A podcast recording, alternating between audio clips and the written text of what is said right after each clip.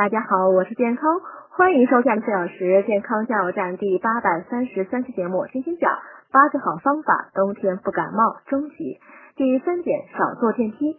电梯按钮是医院办公楼中各种病菌的汇集中心，很容易传播各种疾病，不妨改为爬楼梯，还能锻炼身体。如果赶时间呢，可用肘关节去按电梯按钮。乘电梯后要好好清洗双手。第四，不留长指甲。研究指出，如果指甲长度超过指尖三毫米，指甲缝中细菌过量的可能性大约是短指甲的五倍，其中包含一些传染病源，如流感病毒等。因此，要勤剪指甲，使低于指尖平齐。